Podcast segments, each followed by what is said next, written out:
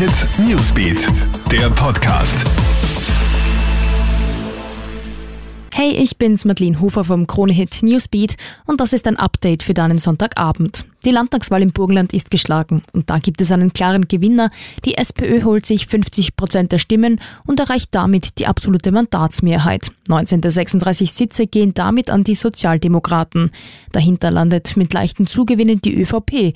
Die Türkisen kommen auf 30,6 Prozent der Stimmen. Verlierer bei dieser Wahl ist die FPÖ. Die Freiheitlichen müssen die nächste Wahlschlappe hinnehmen und kommen auf 9,8 Prozent. Die Grünen holen 6,7 Prozent. Den Einzug in den Landtag nicht geschafft haben das Bündnisliste Burgenland und die NEOS. Update zum ersten Coronavirus-Verdachtsfall in Wien. Der Patientin geht es gut. Gestern ist ja die Flugbegleiterin aus China im Wiener Kaiser Franz Josef Spital aufgenommen worden. Ob sie tatsächlich am Virus erkrankt ist, werden weitere Tests zeigen. Die Ergebnisse sollen spätestens morgen vorliegen. Die Flugbegleiterin habe sich zwei Tage in der Stadt Wuhan aufgehalten. Weil sie Sorge hatte, sich mit dem Coronavirus infiziert zu haben, hat sie die Rettung gerufen. Das ist heute Nachmittag bei einer Pressekonferenz bekannt gegeben worden. Auch die Kontaktpersonen der Frau Frau sind überprüft worden. Sie sind alle symptomfrei. Das Innenministerium hat überdies für morgen Montag einen Einsatzstab einberufen, um über die weitere Vorgehensweise zu beraten.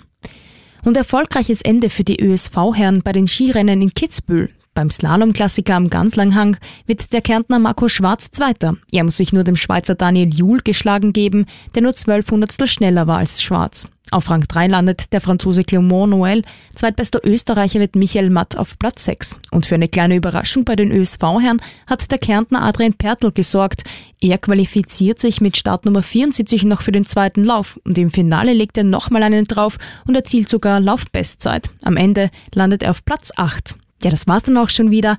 Alle aktuellen Stories gibt's stündlich im Kronehit Newsbeat, online auf kronehit.at und in diesem Podcast. Gerne kannst du diesen auch auf allen Plattformen abonnieren. Kronehit Newsbeat, der Podcast.